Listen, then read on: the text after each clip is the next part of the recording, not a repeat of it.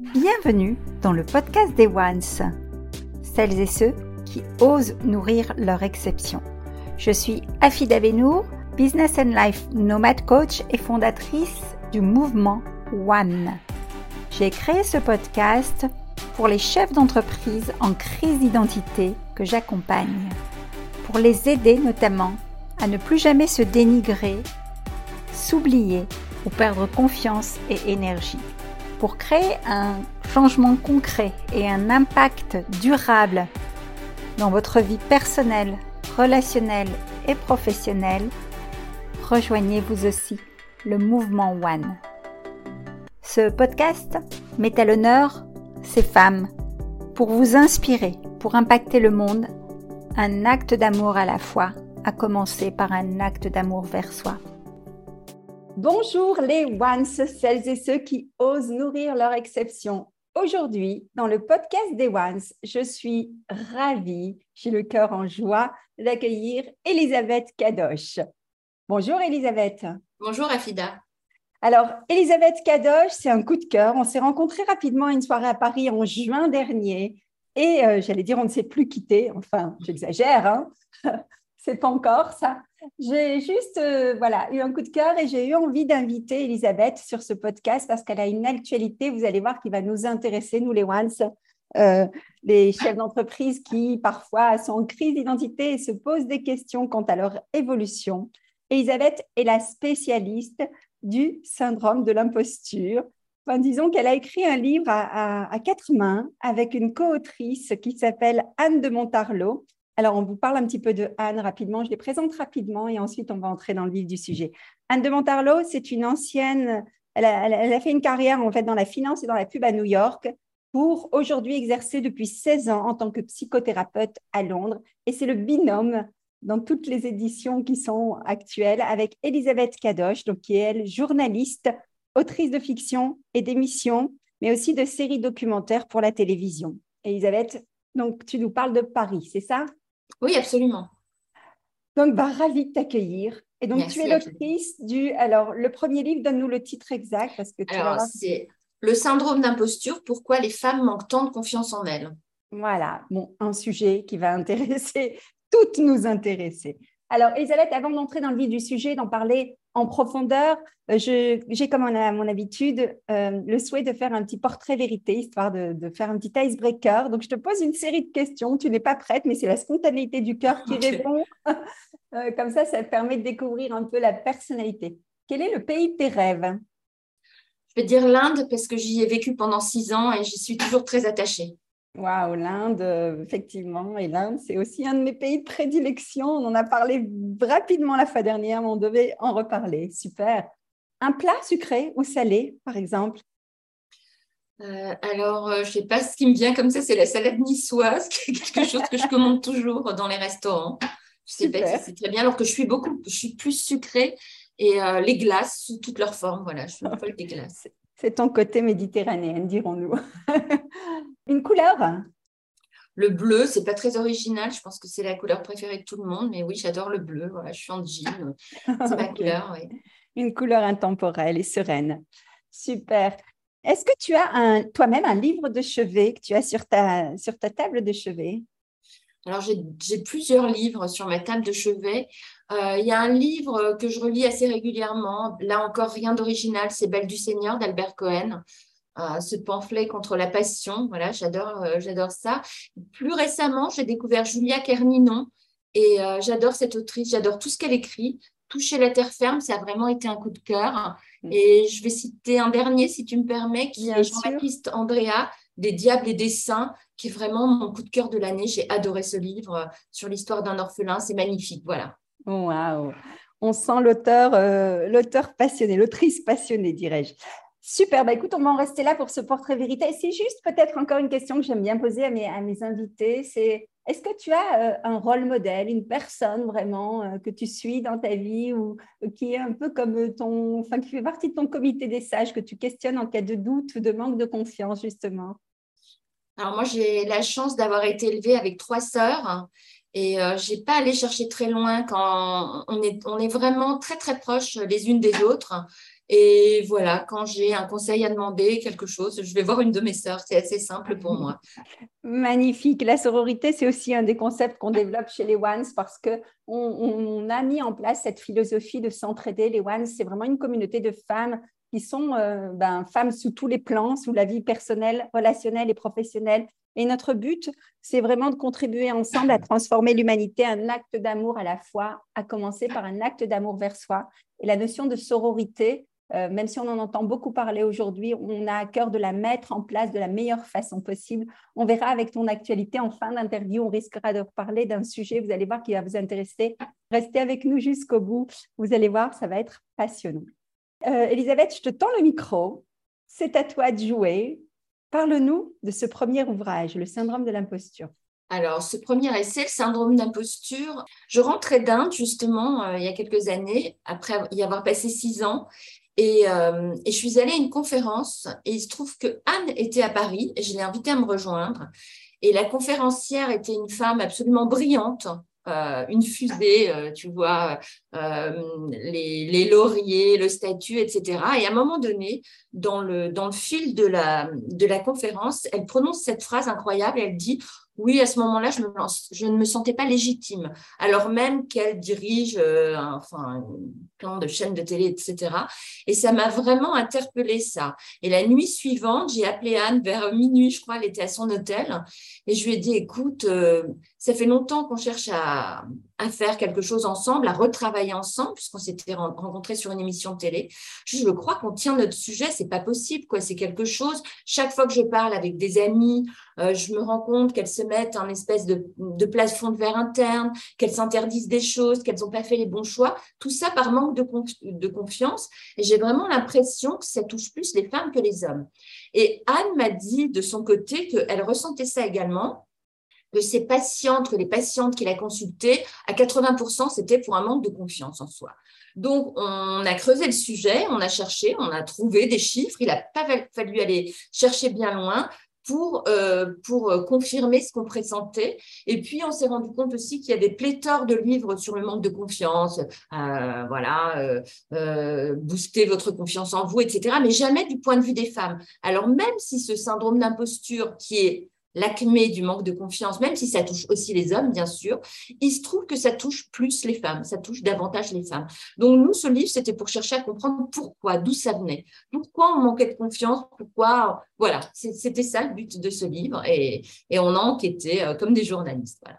Oui, super. Et d'ailleurs, c'est une belle enquête parce que je me souviens avoir assisté à une de, tes conférences où tu en parlais justement et j'avais noté trois points. Est-ce que tu peux nous les rappeler qui sont la source justement euh, peut-être historique de, cette posture puisque finalement le syndrome de l'imposture, c'est une posture, c'est ça?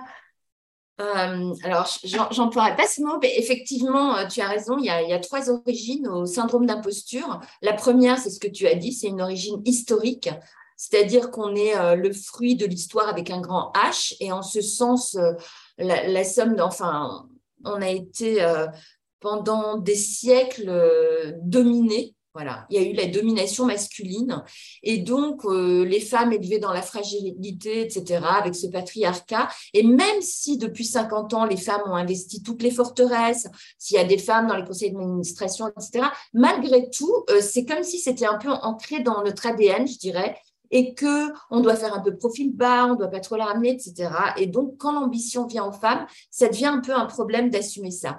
Donc ça, c'est l'origine historique. Il y a bien sûr euh, les injonctions sociétales et principalement l'injonction autour du corps, je dirais, c'est-à-dire que le corps de la femme, c'est le premier argument marketing de notre époque. On nous vend des crèmes pour être mince, des régimes, mmh. être musclé, il faut être jeune, il faut être en couple on est sans cesse euh, euh, sommé de faire des choses, d'assurer d'être d'être parfaite en fait. Euh, et, c'est très difficile. Et en plus, alors là, je vais très vite, hein, c'est très, très schématique ce que je dis, mais c'est vrai que non seulement on est on est les cibles des injonctions sociétales, mais aussi des injonctions contradictoires. C'est-à-dire, mhm. sois mince, mais si tu manges juste une petite salade au restaurant, tu es anorexique, ma peau. Euh, sois apprêtée, mais si ta jupe est un peu courte ou que tu es trop maquillée, tu es une traînée, etc. Et ça, vraiment, c'est quelque chose, euh, au mieux, on y perd son latin, au pire, on développe un petit sentiment d'imposture. Et enfin, la dernière raison, et là, Anne en parlerait mieux que moi, parce que c'est elle la psy, c'est le terrain familial. Mm-hmm. Euh, l'enfance est un terreau fertile pour développer euh, des croyances limitantes. Euh, l'idée, on, a développé ces fausses croyances dans l'enfance, sans doute. L'idée qu'on était moins jolie que sa sœur, moins forte que son frère, etc. Et ça aussi, il, va falloir se pencher sur son enfance pour détricoter tout ça. Mais en tout cas, une fois qu'on a compris d'où ça venait, on peut faire un petit auto-diagnostic et d'identifier l'endroit où est né ce manque de confiance, déjà, c'est un grand pas vers, euh, vers la confiance en soi. Bien sûr. Merci Anne, et c'est vrai que tu l'expliques merveilleusement, enfin vous l'expliquez toutes les deux merveilleusement bien dans, votre ouvrage. Euh, moi, j'aimerais savoir comment ça se manifeste de façon plus flagrante, ce, syndrome, dans, dans, la vie concrète. Alors, on a, toutes, à un moment de notre vie, euh, des, moments de manque de confiance. Par exemple, dans les périodes de transition, quand on est un peu fragilisé, que ce soit lors d'un divorce, d'un deuil, d'une période où on perd son emploi, etc. C'est normal, ou on change de, poste d'ailleurs aussi. Euh, c'est normal quand on est dans le changement d'expérimenter des manques de confiance. Là où, euh, là où ça touche le syndrome d'imposture, c'est, si tu veux, le manque de confiance, c'est tu as un peu peur d'y aller, tu sens que tu n'es pas complètement prête, mais tu as confiance dans tes capacités, tu reconnais tes succès et donc ça va aller. Le syndrome d'imposture, les signes qui doivent alerter, c'est quand par exemple tu es dans un perfectionnisme aigu que tu n'arrives pas du tout à déléguer parce que tu te dis si je fais pas tout, on va voir que je ne suis pas légitime, on va voir que donc tu travailles dix fois plus, euh, avec des horaires insensés. Euh, c'est aussi avoir du mal à avoir du mal à accepter tes compétences. Quand on dit euh, ah ben bravo, c'était formidable ce que vous avez fait lors de cette mission. Non, mais c'est un travail d'équipe. Mais non, c'est parce que j'étais là, c'est par hasard, c'est à cause, etc.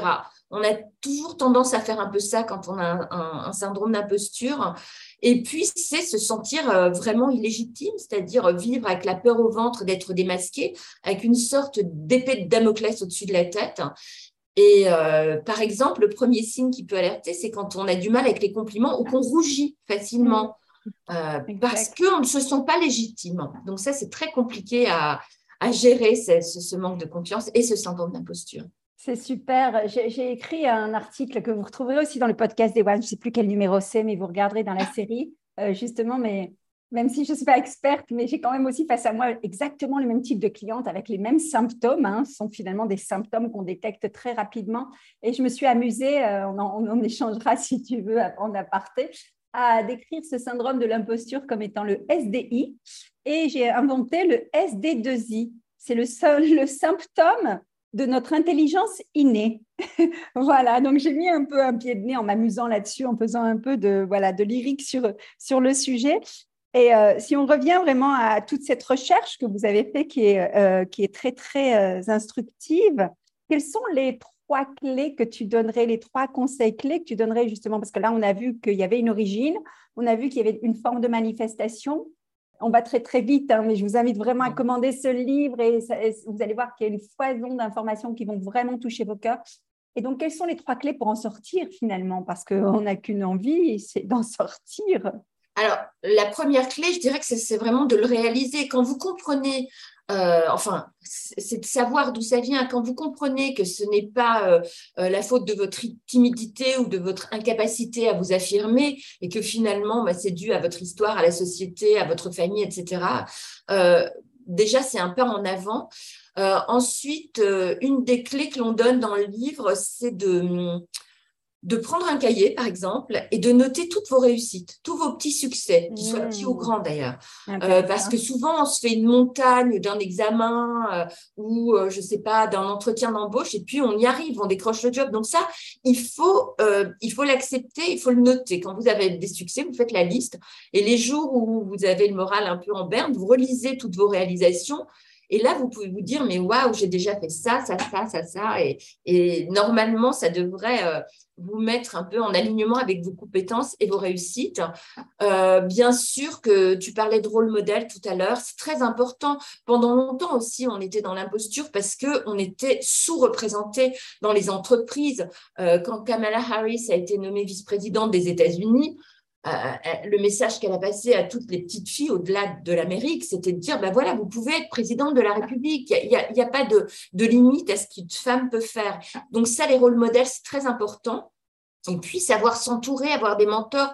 Alors, on n'a pas besoin d'en avoir 100, on n'a même pas besoin d'en avoir 10. Euh, il suffit d'avoir une ou deux personnes, une sœur, une amie, euh, un mentor en entreprise, une rôle modèle peut-être, pour pour y arriver. Puis après, dans le, dans le livre, dans, dans l'essai, on donne toutes sortes de films et de livres parce qu'il y a aussi des livres qui nous aident à grandir. Et voilà, c'est, ça peut être pas mal aussi de faire un petit tour euh, dans la littérature. Voilà. Tu as un film à nous partager, par exemple, en tête?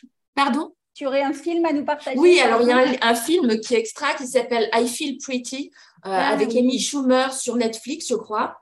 Et en fait, c'est l'histoire d'une femme euh, euh, qui veut travailler dans la mode, mais elle, est trop ronde, elle se sent pas assez belle, etc.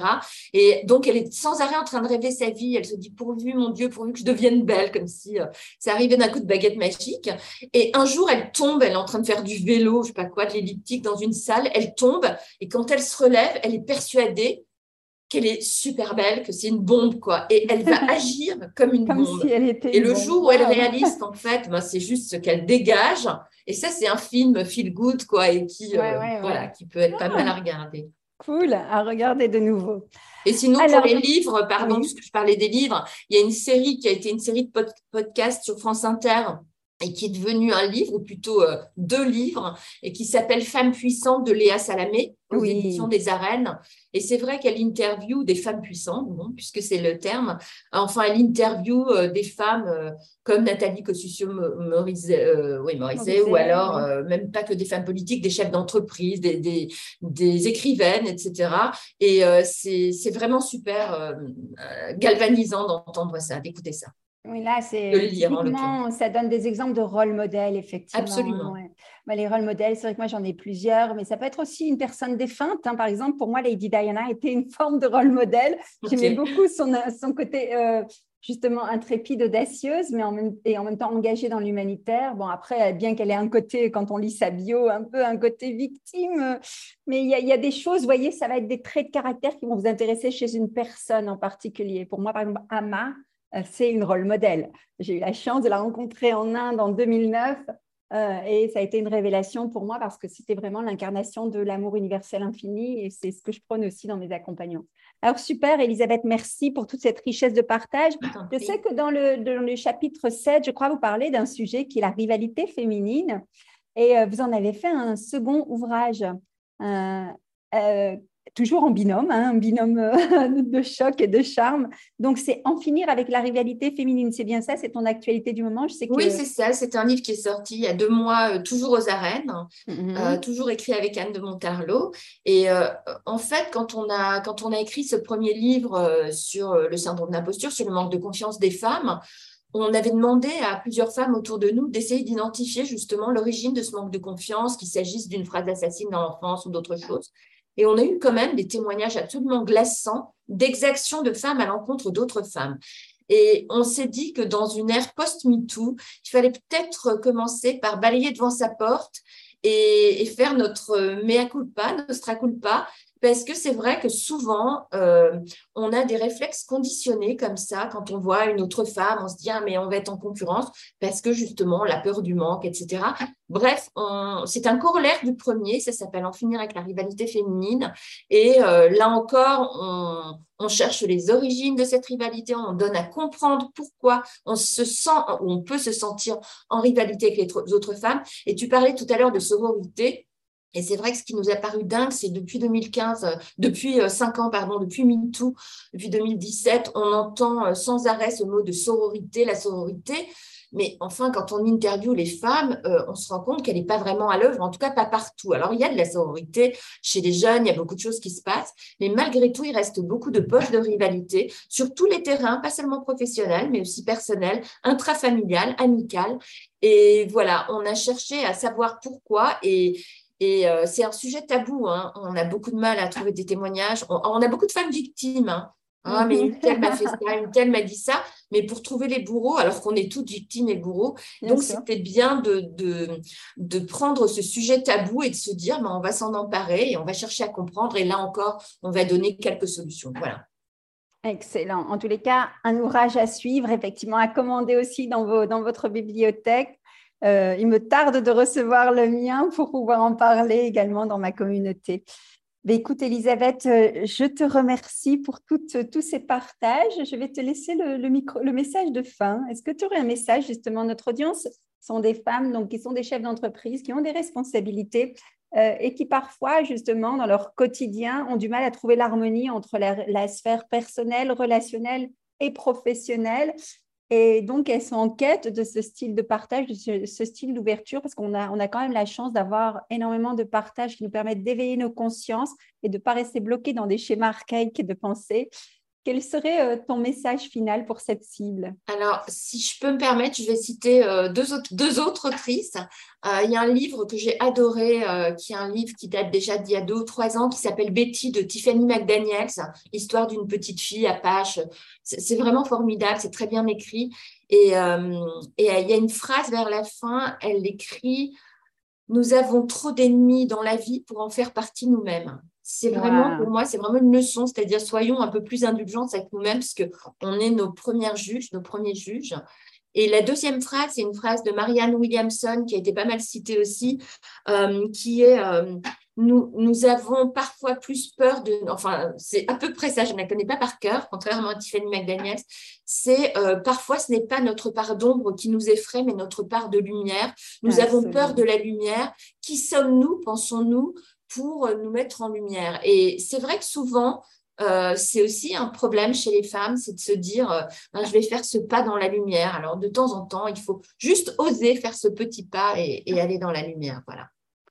Oser nourrir votre exception. Être one, tout simplement. C'est mon concept et c'est le message que je partage à ma communauté régulièrement, ce qui est euh, loin d'être évident au quotidien, mais c'est à force de petits succès, comme tu disais, à noter précieusement dans votre petit carnet, euh, dans votre carnet, je ne vais même pas dire petit parce qu'il n'est pas petit, il est magnifique ce carnet, n'est-ce pas?